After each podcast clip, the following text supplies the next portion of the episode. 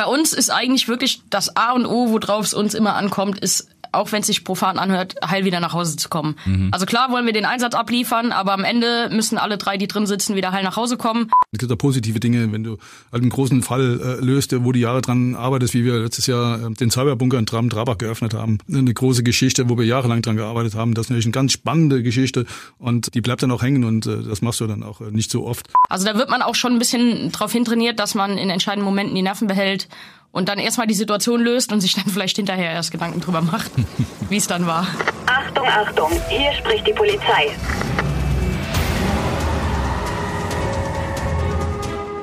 Alles, was du jetzt hörst, kann für deine Karriere im öffentlichen Dienst verwendet werden. Die Polizei im Verhör. Ein Original-Podcast der Polizei Rheinland-Pfalz und Big FM Reese. Friends, herzlich willkommen zur zehnten Folge hier im Podcast der Polizei Rheinland-Pfalz. Heute geht es um das Thema Spezialeinheiten und Überflieger. Sollte hier und da mal so ein bisschen Beamtendeutsch auftauchen von unseren Gästen, dann gibt es unseren Buzzer und dann wird erklärt, was das denn genau bedeutet. Außerdem kommen gegen Ende der Folge noch Fragen, die man sich normalerweise nicht trauen würde, der Polizei zu stellen. Jetzt aber erstmal zu unseren heutigen Gästen. Ich würde sagen, Ladies first. Sarah, stell dich doch mal kurz vor. Äh, ja, ich bin Sarah, ich bin 33 Jahre alt. Ich bin Polizistin bei der Polizei in Rheinland-Pfalz und da Pilotin bei der Hubschrauberstaffel in Winningen. Andreas? Ja, ich bin Andreas, 52 Jahre alt und leite die Spezialeinheiten bei der Polizei in Rheinland-Pfalz. Okay. Was gibt's denn für Voraussetzungen vielleicht, um überhaupt an einen Job ranzukommen, Hubschrauber-Einsätze zu machen und sowas? Ähm, also bei uns muss man grundsätzlich erst Polizeibeamter sein oder Polizeibeamtin. Und dann irgendwann, wenn dann wieder Piloten oder Flugtechniker, das ist die zweite Tätigkeit bei uns, mhm. wenn die gesucht werden, kommt eine Ausschreibung, da kann man sich dann bewerben, muss ein Auswahlverfahren durchlaufen. Und wenn man da am Ende das erfolgreich durchlaufen hat, kann man der oder die Glückliche sein, die dann so eine Stelle bekommt. Okay, wann hast du angefangen? Ähm, bei der Polizei habe ich angefangen mit der Ausbildung 2006, war dann 2009 mit dem Studium fertig, war erst in der Hundertschaft und mhm. bin dann zur Hubschrauberstaffel gekommen. Mhm. Andreas, ein bisschen später dran, ja. ähm, ja, wir sind ja beides äh, Servicedienststellen, äh, Hubschrauber, Spezialeinheiten, äh, Servicedienststellen für den, den alltäglichen Polizeibetrieb. Ich habe gerade gedacht, ich habe 1987 angefangen. da bin ich geboren. Mit der Arztausbildung und äh, verschiedene Ausbildungsstufen gemacht und äh, oder relativ lange Ausbildung gemacht, bis ich jetzt soweit war. Aber war immer zwischendurch bei den Spezialeinheiten. Habe äh, drei Jahre im Streifendienst gearbeitet. Mhm. Und, äh, bin ich zum mobilen Einsatzkommando gekommen, also ein Teil der Spezialeinheiten. Und dann ging der Werdegang über Studium 1, Studium 2 und dann letztendlich äh, bis zur Leitung. Jetzt okay. zur Rückkehr in die Spezialeinheiten. Wie viele Spezialeinheiten gibt's denn da? Gibt zwei Spezialeinheiten, die auch in jedem Bundesland gleich sind. SEK und MEK. Mhm. Das ist das äh, Spezialeinsatzkommando. Das sind die Kollegen, die man eher äh, offen sieht, die offen auftreten, also mit den schweren Schutzausstattungen, mit den Helmen äh, und mit der Ausrüstung, auch mit der schweren Bewaffnung. Und mhm. die Aufgabe dieser äh, dieser Kollegen ist es die Festnahme von besonders gefährlichen, oftmals bewaffneten Straftätern. Das ist die so die eine Sparte, natürlich mit vielen anderen Aufgaben auch dabei. Und das mobile Einsatzkommando, das sind äh, ist so die Spezialeinheit aus dem kriminalpolizeilichen Bereich, die verdeckten Kräfte. Ähm, Kernkompetenz ist da die Observation, die verdeckte Datenerhebung in diesem Bereich, die aber trotzdem da äh, auch robust ausgestattet sind. Und in diesen zwei Spezialeinheiten haben wir vier Aufgabenfelder. Mhm. Neben SEK, MEK auch die Operativtechnik. Technik ist wie bei den Hubschraubern, äh, bestimmt die Taktik und die Strategie ganz oft. Und äh, das ist so die Richtung, die wir da verfolgen. Und da haben wir besonders technisch avisierte und ausgebildete Kollegen. Und bei uns ist noch der Personenschutz äh, abgebildet oder, oder organisiert äh, bei uns im Land. Und da betreuen wir die Personen, die grundsätzlich äh, ein Schutzbedürfnis haben, die dann eingestuft werden, betrachtet werden. Ist immer die Ministerpräsidentin im Land, der Innenminister mhm. im Land. Aber andere Politiker Staatsanwälte, äh, auch Privatpersonen und Unternehmer, die, die halt bedroht werden. Okay. Das ist von Land zu Land ein bisschen unterschiedlich und äh, unterschiedlich organisiert äh, ist schon mal noch die, die Verhandlungsgruppe mit dabei. Aber die Aufgabenbereiche sind immer bei den Spezialeinheiten und in den Ländern gleich organisiert. Okay, Sarah, bei euch gibt es wahrscheinlich nicht so viele Unterschiede in den Einheiten, oder? Ihr habt Flugzeugtechniker, hast du gesagt? Ja, also wir haben insgesamt nur eine Dienststelle in Rheinland-Pfalz, die ist mhm. da, wo wir sind, in Winningen bei Koblenz. Ähm, und dann gibt's da für Polizeibeamte primär zwei Tätigkeiten. Das ist entweder du bist Pilot, das heißt, du fliegst in Hubschrauber. Ja. Oder du bist Flugtechniker, nennt sich das bei uns, können sich wenig äh, Leute was drunter vorstellen. Ja. Ähm, ist gar nicht so technisch, wie es klingt. Das ist im Endeffekt, ist das bei uns an Bord der Polizeiführer. Also derjenige, der sich um den polizeilichen Einsatz kümmert, für den wir ja rausfliegen. Wir fliegen ja nicht, damit wir fliegen, sondern damit wir arbeiten. ähm, Und äh, während der Pilot halt damit ursprünglich beschäftigt ist, den Hubschrauber zu fliegen, dahin zu fliegen, wo er hin muss, den sicher dahin zu steuern, sich ums Wetter und den Flugfunk zu kümmern, ist halt der Flugtechniker derjenige, der die Polizeiarbeit eigentlich an Bord koordiniert. Ähm, und der das so ein bisschen im Auge hat. Also der macht den Funk mit den Bodenkräften, mhm. der koordiniert den Einsatz hinten mit dem Kameraoperator. Also wir haben noch einen dritten Besatzungsmitglied, ein drittes Besatzungsmitglied, was drin sitzt, das bedient okay. die Kamera. Und ähm, ja, beim Flugtechniker laufen eigentlich diese ganzen Stränge so ein bisschen zusammen, dass der das koordiniert. Okay. Wie sieht's denn gerade in der Spezialeinheit aus? Welche Voraussetzungen muss man denn da haben, um da überhaupt reinzukommen? Gerade beim SEK und MEK? Ja, wir, wir suchen für die, für die Sparten immer ganz gezielt auch so die Affinität raus und die Grundanlagen raus. Und ähm, für den Einstieg ähm, haben wir, äh, für die Auswahl haben wir ein, ein Eignungs- und Auswahlverfahren. Und da wird getestet, äh, was wir brauchen. Wir brauchen immer natürlich äh, so eine körperliche Fitness, also mhm. Physis, äh, Psyche spielt immer eine Rolle. Äh, Auffassungsgabe muss, äh, muss daher. Und ähm, aber Kernkompetenzen sind äh, Teamfähigkeit und Stressresistenz. Äh, das sind ganz wichtige Eigenschaften, denn die Kollegen werden später in, in Einsätze geschickt und da brauchen wir eine Stabilität und äh, das muss da rein und äh, die suchen wir raus, diese Kompetenzen. Teamfähigkeit ist ganz wichtig. Äh, wir machen keine One-Man-Show, Spezialeinheiten, arbeiten immer im Team, also mhm. keine, keine Rambo-Typen, äh, immer Kein kombiniert. Bruce ja.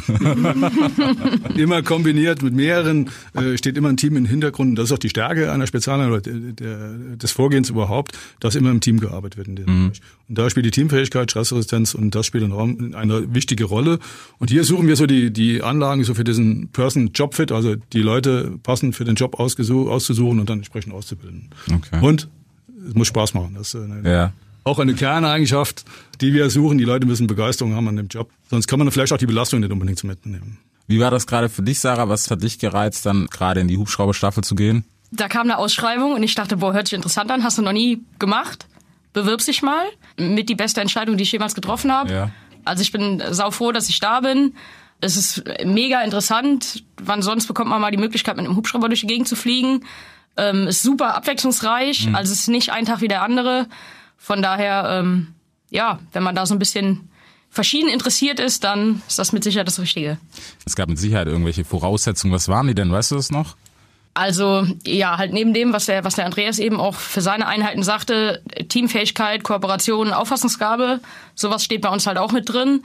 Gerade auch für die Ausbildung und für das Verständnis vom Job ganz wichtig ist, dass man ein bisschen naturwissenschaftlich affin ist, also mhm. bisschen Mathe, Physik, bisschen Technik, ähm, also, dass man da irgendwie ein Händchen für hat, weil sonst tut man sich auch mit dem ganzen Stoff, der da in der Ausbildung kommt, nicht so leicht. Ja, Englisch, ganz wichtig, weil eigentlich vieles auf Englisch läuft, die Ausbildung fast komplett mhm. und auch nachher im Job relativ viel. Und ja, auch da wieder, wie der Andreas sagt, man muss Spaß an der Sache haben, wenn man sich dafür begeistern kann, dann fällt das auch alles ein bisschen leichter. Okay. Wie sieht's aus? Wie oft im Jahr seid ihr dann unterwegs auf Hubschrauber einsetzen? Das ist schwer zu sagen. Also manchmal bündelt sich, da hat man das Gefühl, man kommt gar nicht mehr rein, dann bist du von, von Anfang bis Ende vom Dienst oder halt auch darüber hinaus, bist den ganzen Tag unterwegs. Mhm. Dann gibt's so ein bisschen saure Gurkenzeit, wo wenig ist. Ich habe jetzt mal nachgeguckt, wir hatten im Jahr 2019 um die 2000 Einsätze. Das kann man jetzt nicht unbedingt gleichsetzen mit 2000 Flügen, weil manchmal hat man Einsatzarten kombiniert für einen Flug, ja. dass man quasi mehrere Dinge macht, während man nur einmal fliegt. Ähm, manchmal ist es andersrum, aber ja, also 2000 Einsätze pro Jahr, da wird einem schon nicht langweilig. nee, das, das auf keinen Fall. Wie sieht denn da gerade die Ausstattung aus in so einem Polizeihubschrauber? Was, was ist da denn alles mit an Bord oder was hängt da alles dran? Also grundsätzlich ist einmal, hast du so eine Art Flugsicherungsausstattung. Das sind alle Geräte wie Navigationsgerät, Peilgeräte, Funkgeräte, die man einfach braucht, um den Flug an sich durchzuführen. Autopilot gehört auch dazu. Also mhm. es ist wie ein Navi im Auto, mehr oder weniger die einfach nur dazu dienen, dass das Luftfahrzeug geflogen wird. Und dann haben wir noch taktische Ausstattung für halt die Polizeieinsätze an sich. Das ist insbesondere unsere Kamera. Wir haben unten an der Kuh hängt so eine große schwarze Kugel.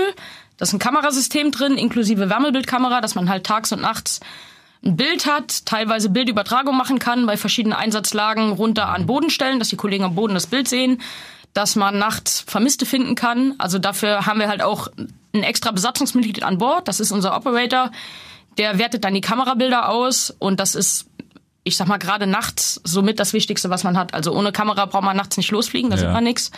Ja, das ist eigentlich das, was wir überwiegend nutzen. Wir können ähm, für spezielle Einsätze spezielle andere Ausrüstung noch mitführen oder anbauen. Das ist, keine Ahnung, wenn jetzt ein Feuer zu löschen ist, dann haben wir so einen Feuerlöschbehälter, den kann man unten drunter mhm. hängen.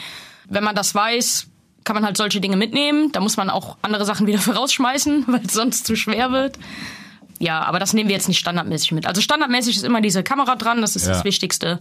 Und damit kann man 80 Prozent eigentlich der Einsätze auch locker abdecken. Okay. Andreas, du hast gerade schon angesprochen, bei der Spezialeinheit, was, was ist da so der Standard? Du hast ja gesagt, schon Körperrüstung, ne? Ja, ähm, es gibt natürlich äh, sehr viel ähm, technische und persönliche Ausstattung. Äh, Klar gehört da dazu ähm, eine Ausstattung, äh, Schutzausstattung, die sehr ähm, detailliert ausgearbeitet ist auf, auf die Kollegin, ähm, die dann auch im, im Bund äh, geprüft wird und alle Einheiten sich ähnlich ausstatten in dem Bereich.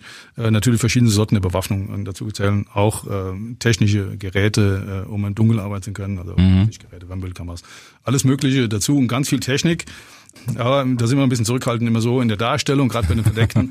äh, Technik äh, ist, ist eine wichtige Sache und wir müssen oder versuchen immer ein bisschen vor die Lage zu kommen. Das heißt, äh, ein bisschen mehr mitbestimmen zu können, was wir da machen. Und deswegen halten wir uns mit diesen Dingen oft zurück. Okay.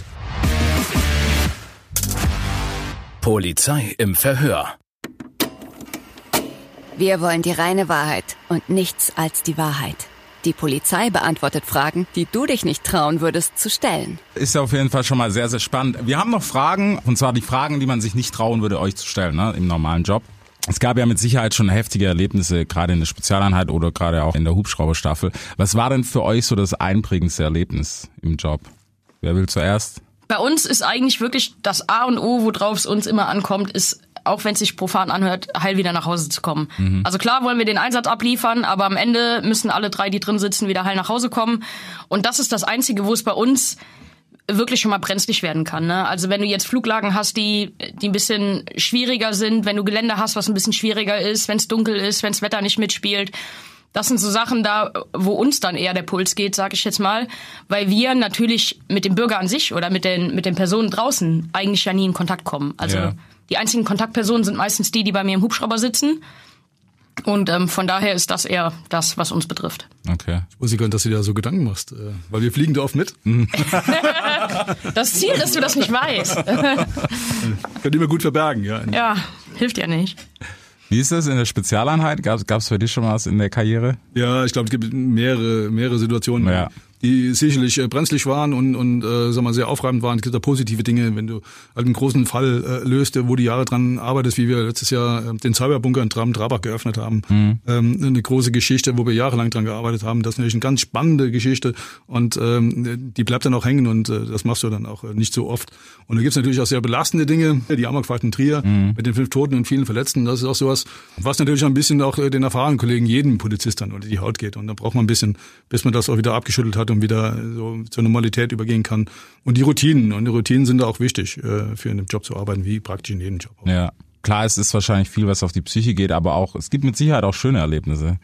Ja, es gibt ganz viele schöne Erlebnisse, wenn man ähm, dann auch sieht, dass die Verfahren, die man begleitet, zum Erfolg führt, äh, führen. Und, äh, wir sind ja sehr viel unterwegs, gerade in dieser im Bereich der Schwerstkriminalität, der organisierten Kriminalität, äh, terroristische, motivierte Kriminalität und all diesen Dingen. Und da gibt es natürlich viel Gewalt und ähm, ähm, ja, wo man dann auch äh, sich nicht so freut äh, im, im Verfahren. Aber es gibt auch Dinge, die wir begleiten, wo es dann nicht um, um Gewalt geht, sondern hier um Betrugsgeschichten, ähm, wie zum Beispiel falsche Polizeibeamte. Und dann ist das immer ein sehr schönes Erlebnis, weil da gerade ähm, viele ältere Leute abgezockt werden in dem Bereich mit ganz massivem Druck am Telefon. Man kann sich das kaum vorstellen, wenn man das nicht selbst schon mal erlebt hat oder zugehört am Telefon. Und da ist das immer sehr schön und ein, ein tolles Erlebnis, wenn man dann zum Ende kommt und kann dann jemand festnehmen und kann dann möglicherweise auch im Ausland noch äh, Leute überführen und äh, sagen, okay, gut, das haben wir jetzt hier sicher gemacht in diesem Bereich. Ja.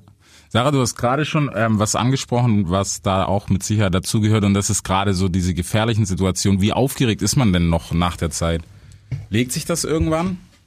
Ja, also ich glaube schon. Also ich glaube, dass ich zumindest jemand bin, der sich dann selber in der Situation an sich gar nicht so den Kopf darüber macht, sondern dass du manchmal hinterher nochmal drüber nachdenkst und denkst, oh ja, also da hätte jetzt unter Umständen was passieren können. Ne? Also es ist jetzt auch nicht so, dass es bei uns täglich gefährlich ist. Das ist vielleicht auch ein bisschen übertrieben. Also ganz oft ist es auch so, dass wir einfach nur mit Spaß an die Sache gehen.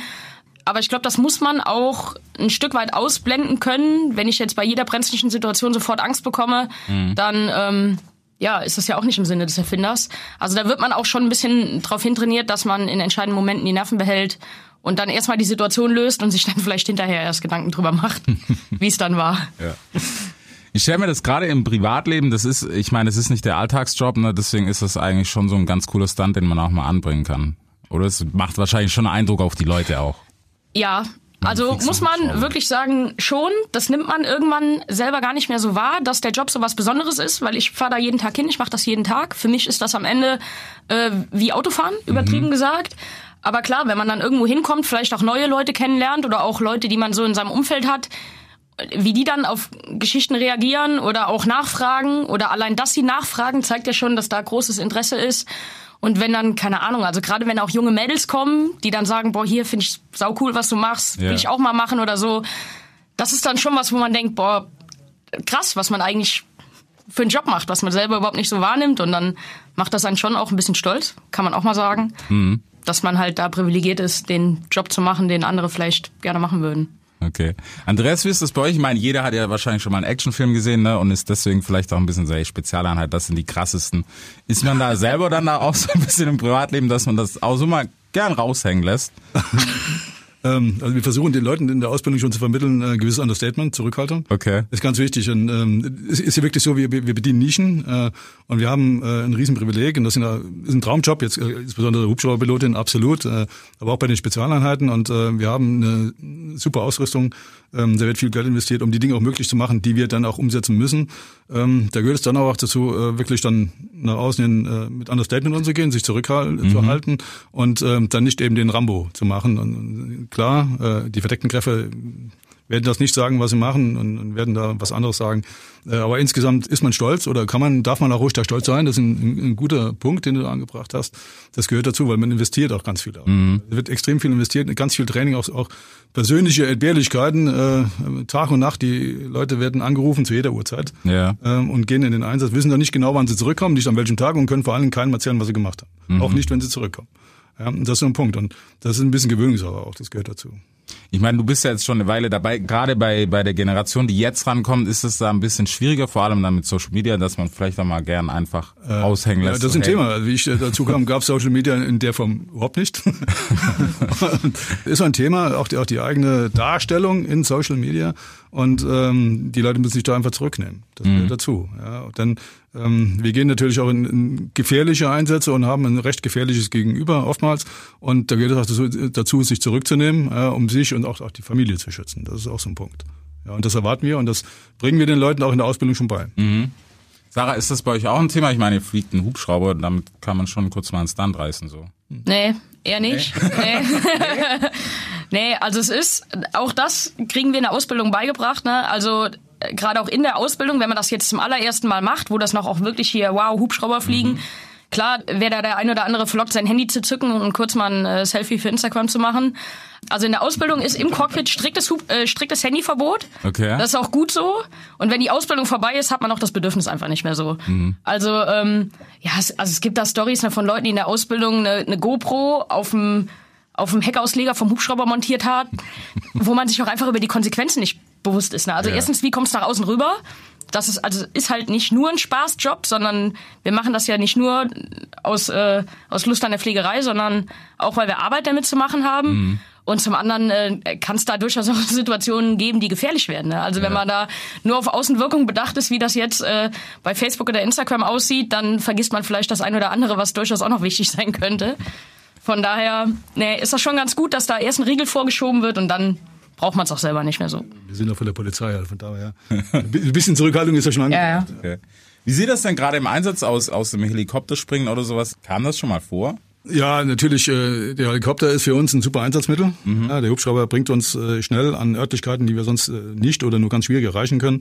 Und äh, da ist natürlich äh, die klassischen Bilder, die man auch kennt, die man immer nachsehen kann, äh, Fast Rope, also abseilen mit dem Seil, aussteigen, ähm, aber auch der Hund, der Zugriffshund oder wie auch immer, die kommen aus dem Hubschrauber und andere Möglichkeiten gibt's auch aus dem Hubschrauber. Mhm. Und äh, das ist für uns ein super Einsatzmittel, auch äh, in der Beobachtung, in der Aufklärung. Das muss ich schon sagen. Und insbesondere die Technik, die da dran hängt, die ist äh, faszinierend. Ja, und äh, damit gehen wir schon gerne um. Okay, das ist auf jeden Fall sehr, sehr spannend. Sarah, du als Frau gerade in der Hubschrauberstaffel, hattest du am Anfang irgendwie Bedenken? Nö. Ich habe das ja nicht gemacht, weil ich jetzt da irgendwie ne, als, als Frau groß rauskommen will, sondern ich habe das gelesen, ich fand das interessant, mhm. dann habe ich mich beworben und erst dann ist mir irgendwie auch bewusst geworden, dass es gar nicht so viele Frauen gibt, die das machen. Also ähm, ich war da auch, ich will nicht sagen erschrocken. Also ich dachte jetzt schon, dass es überwiegend Männer machen, aber dass es so wenig Frauen tatsächlich gibt, wusste ich vorher gar nicht. Ja. Jetzt muss man aber auch sagen, die Kollegen bei mir jetzt auf der Dienststelle oder auch in der Ausbildung, die haben es mir auch leicht gemacht. Also mhm. das war jetzt nie so, dass ich mich da ausgegrenzt gefühlt hätte oder klar, man ist immer irgendwas Besonderes, man, man fällt einfach auf, weil man nun mal eine der wenigen ist.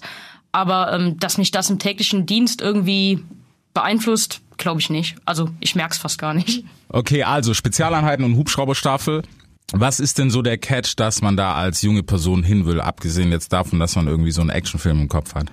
Super Material, super Ausstattung, aber insbesondere diese Teamfähigkeit, dieses Arbeiten im Team. Mhm. Ja, und dieser Spaß dabei. Und wir sind bei allen großen Kriminalfällen dabei, bei allen großen Dingen, die im Land stattfinden, egal was das für ein Kriminalfall ist, ein Staatsbesuch oder sonst was. Die Spezialeinheiten sind immer gefragt in dem Thema und haben immer Aufgaben da drin. Und äh, das Arbeiten im Team, das Vorbereiten und die Präzision, die da ausgeübt wird, das äh, ist schon besonders, muss man sagen. Wird bei den Hubschrauber ähnlich sein oder gleich sein. Ihr seid ja da in den technischen Dingen wahrscheinlich noch präziser unterwegs und lebt nicht ganz so von der Improvisation in Teilen wie wir. Hoffentlich. Kommen wir dann nicht so zurück. Aber das ist gerade so was, was auch junge Menschen begeistert. Äh, natürlich Action, keine Frage, aber das Arbeiten im Team und am Schluss das Ergebnis, was wir da drin haben. Bei uns genau dasselbe. Also Arbeiten im Team steht ganz oben weil du wirklich dich aufeinander verlassen können musst, weil sonst funktioniert es einfach nicht. Und ansonsten, es, es macht einfach Spaß. Es ist sau cool. Andere Leute würden Geld dafür bezahlen, wo ich mein Geld für krieg. Und äh, es ist immer was Neues. Es wird nie langweilig. Kann ich nur empfehlen. Mhm, sehr schönes Schlusswort, Sarah.